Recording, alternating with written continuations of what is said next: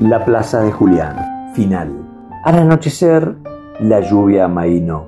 Antes de dormir, extrajo de la caja de libros, papeles y cuadernos las fotos sin arrugas de aquella joven, motivo de chiste subido de tono que sus amigos le hicieron alguna vez. Quiso descubrir lo que sus olvidos guardaban.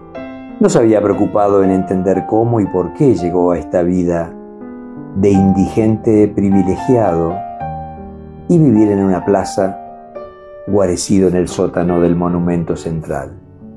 Por supuesto que gracias a los trabajadores municipales. Pero por encima de esta preocupación le nació una honda necesidad de reconocer su pasado olvidado. El breve diálogo con el joven corredor ese día de lluvia le devolvió una luz de esperanza al recordar escenas de su historia, de su historia deportiva. Buscaba en esta noche más claridad. Si había dejado su pueblito para venir a jugar al fútbol, ¿cuál era ese pueblo? ¿Habría indicios en las fotos sin arrugas? ¿Algo que diera cuenta del pasado? La imagen mostraba calles y casas, pero nada le decían, incluida la sonrisa de la mujer de escasa cintura que tampoco recordaba. Confiaba en su percepción visceral. Las fibras íntimas dicen más que la razón, se dijo en sutil reproche. Apagó la lámpara y dejó que los pensamientos sigan la búsqueda. Y así fue. Similar a las fotografías desteñidas que alguna vez restablecen nitidez, recordó al fin su casa, sus padres, aquella partida del pueblo hacia la gran ciudad. Continuaron una catarata de escenas vividas que se agolparon en su mente y en su corazón. Resurgieron en su memoria los amigos adolescentes, su profesorado de filosofía e historia, su novia y luego esposa. También recordó a sus hijos. Las lágrimas brotaron como manantial desbordado al reencontrarse con su pasado bien vivido que al fin podía unirse al presente. Más sereno y con la memoria recuperada evocó aquel fatídico accidente que causó la larga amnesia. Recordó el golpe en su cabeza contra las ventanillas al, descarrilar el tren y volcar.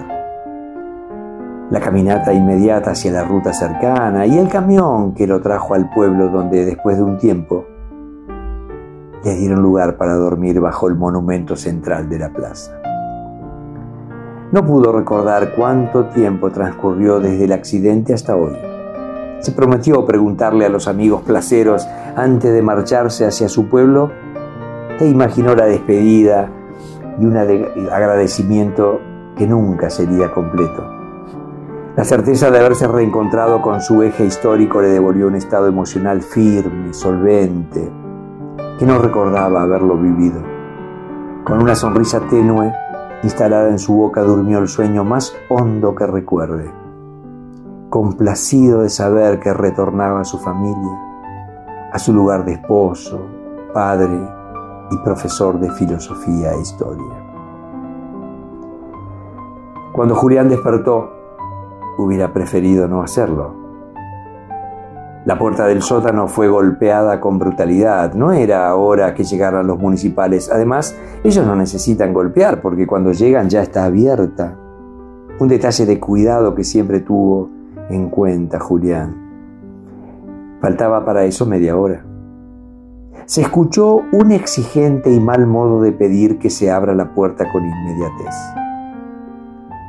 Rodeado de policías, un hombre de civil de traje oscuro y corbata no esperó que las llaves terminen de girar para la apertura de la puerta y empujó sin educación alguna. Julián casi trastabilla tras el grosero movimiento y de inmediato se escuchó la presentación del nuevo director de parques y jardines de la municipalidad, quien le gritó la orden de desalojo y el plazo de tres minutos para que se cumplimente. Solo fueron dos los minutos que necesitó Julián para arrear sus pertenencias. Al salir cruzó a los policías y al nuevo director sin saludos. vio a los trabajadores municipales subidos al camión que apenados observaron la escena. Julián los miró con una sonrisa cómplice, les guiñó el ojo y caminó hacia el gomero centenario donde acomodó su bulto escaso. En una hoja de cuaderno les escribió, recuperé mi memoria, sé quién soy y a dónde voy. Gracias por haberme dado este lugar en el mundo que jamás olvidaré. Les dejo este libro para quien lo quiera leer. Firmó Julián y renglón seguido agregó su nombre, Juan Alberto Cortesi. Se acomodó el nudo de su pañuelo al cuello y cerca del camión del cual no habían descendido aún los municipales, le entregó el escrito y el Quijote, tantas veces leído.